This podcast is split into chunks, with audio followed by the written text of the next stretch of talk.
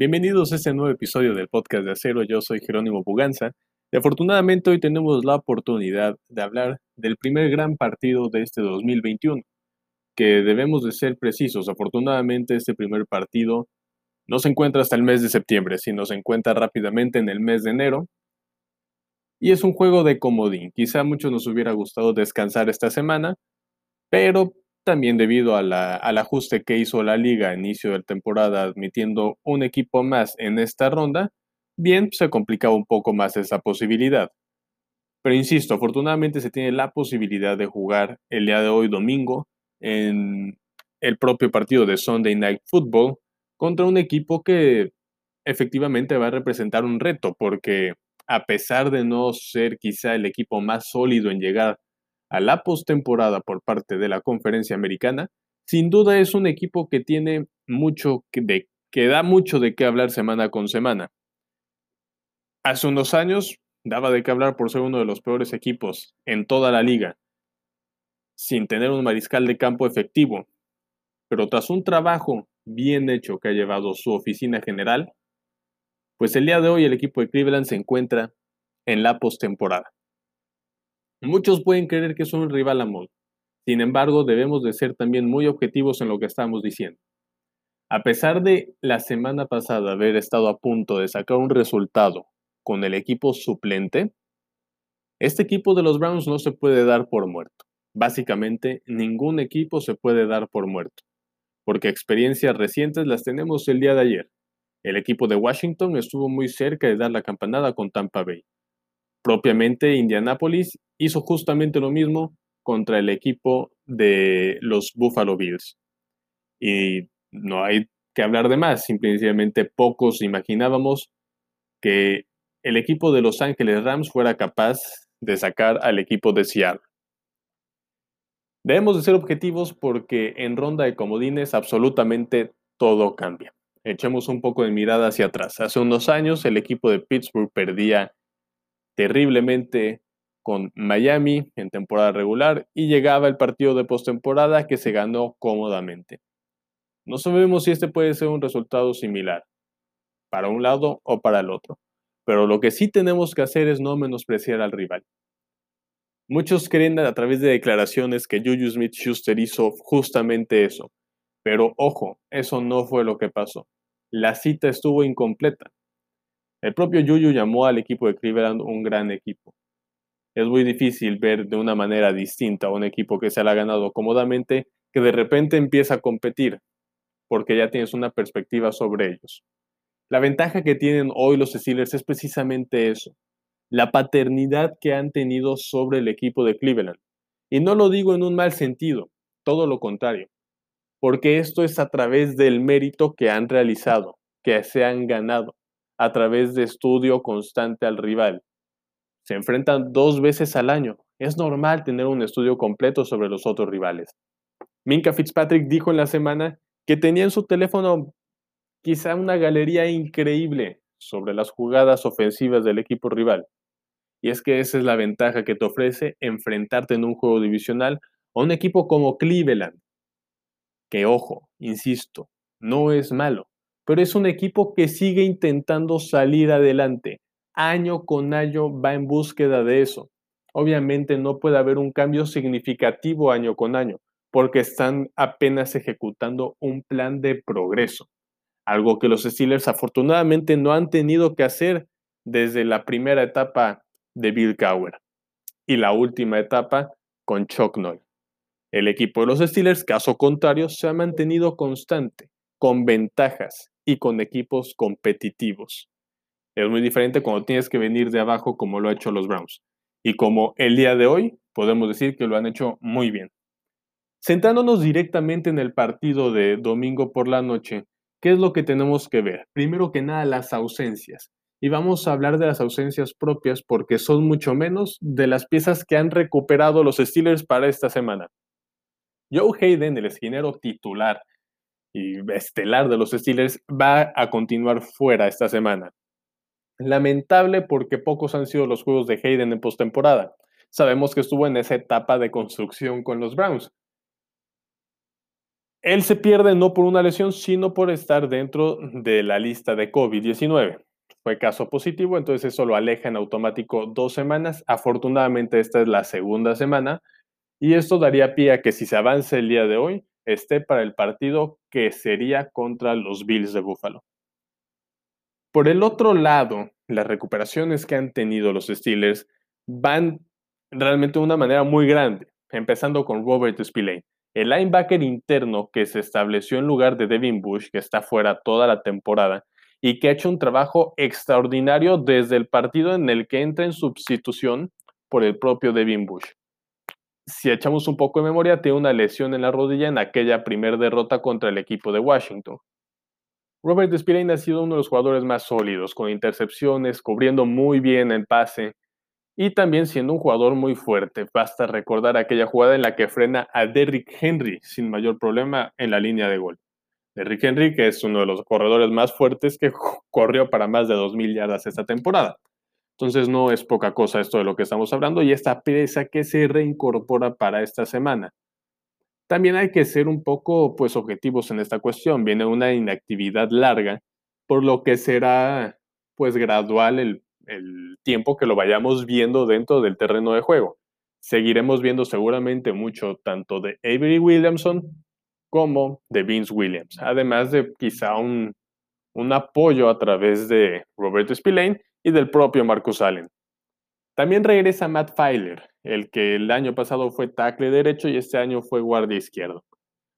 ¿Es importante su regreso? Sí. Pero en esa posición, el novato Kevin Dodson ha hecho un trabajo extraordinario.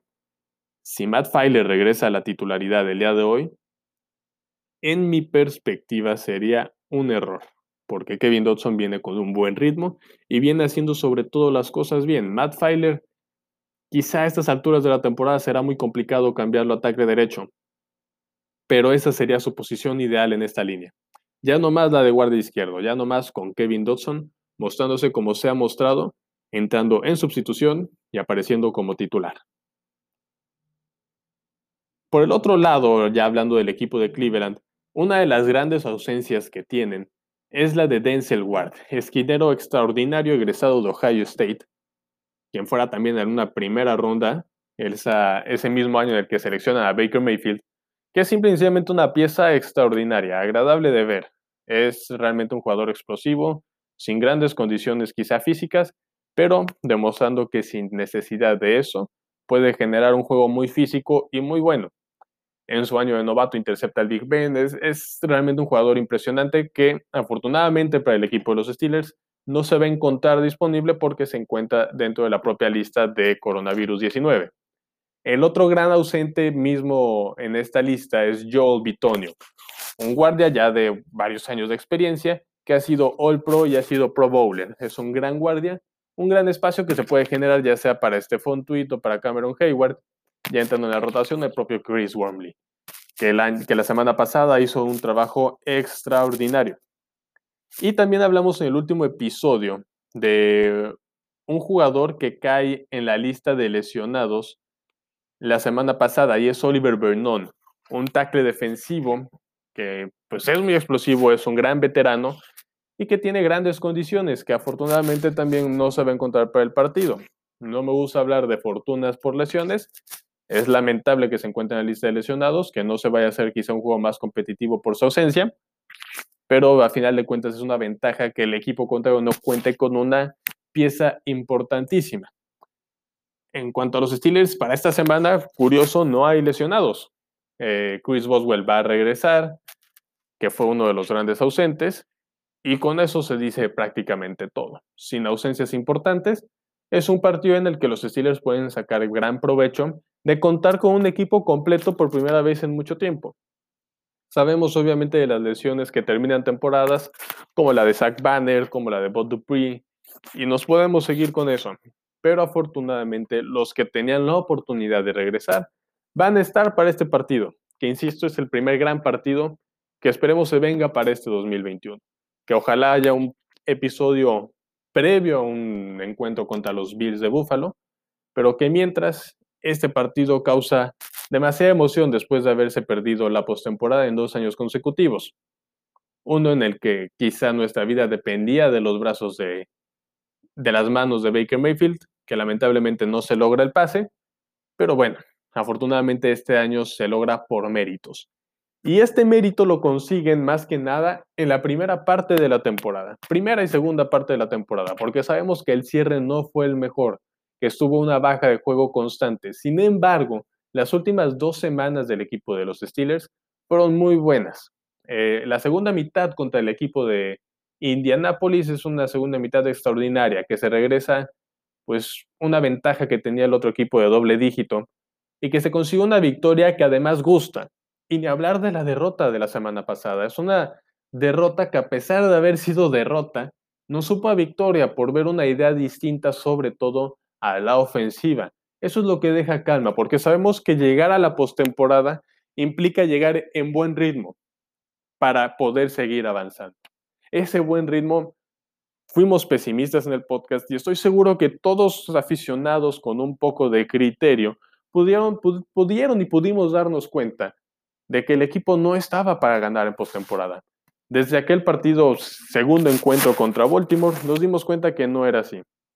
Afortunadamente llegó un duelo importante contra Indianapolis, que no solo se juega bien una segunda mitad, sino que además se gana.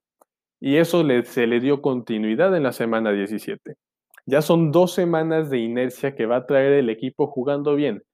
No es la gran carga de permanecer invictos las últimas siete semanas, y tampoco es una gran carga incluso de permanecer los últimos tres juegos invictos.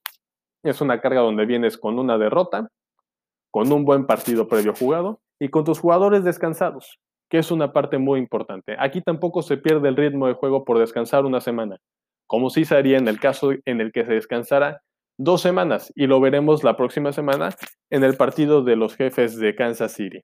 Esa es mi, mi, mi opinión y lo que puedo ver que puede pasarle al equipo de Kansas City por haber descansado a jugadores estelares dos semanas, porque ahí sí hay una baja de ritmo muy marcada, como el año pasado lo hubo con Baltimore, cuando enfrentaron a los Titanes de Tennessee. Descansaron a Lamar Jackson desde la semana 17, más la primera semana de bye de descanso, y caen inmediatamente con los Titanes de Tennessee.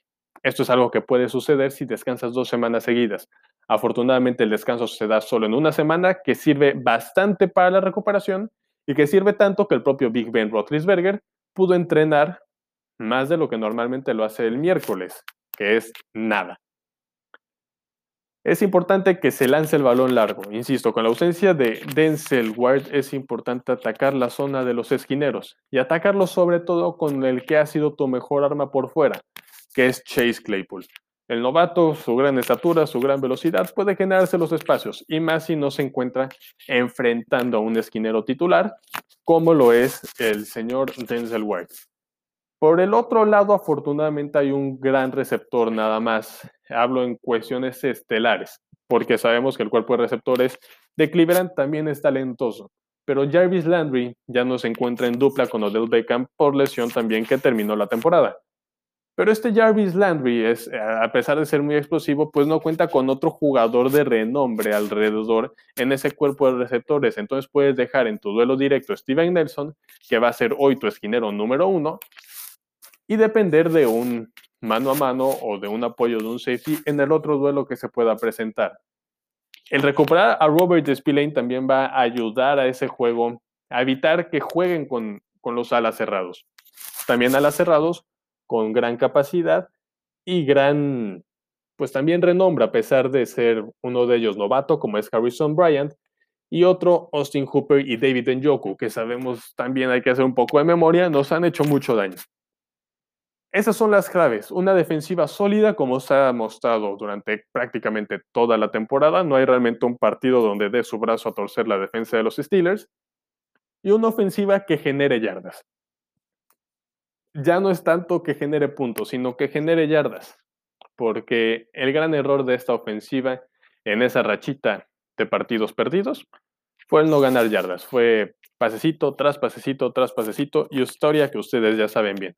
Entonces, corre el balón, James Conner está sano, pasa el balón largo, esquineros dañados del otro lado y gana el partido.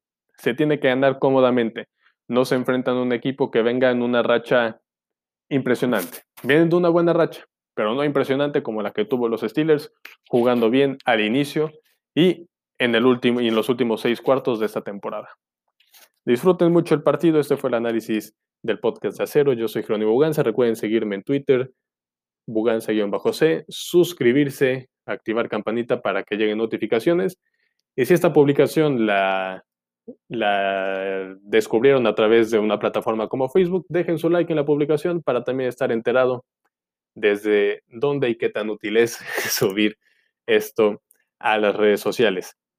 También si quieren, dejen sus comentarios, les aseguro que haré lectura de ellos y por qué no dar una réplica tanto ahí en el comentario o en el próximo episodio que esperemos podamos leernos y escucharnos el día de mañana.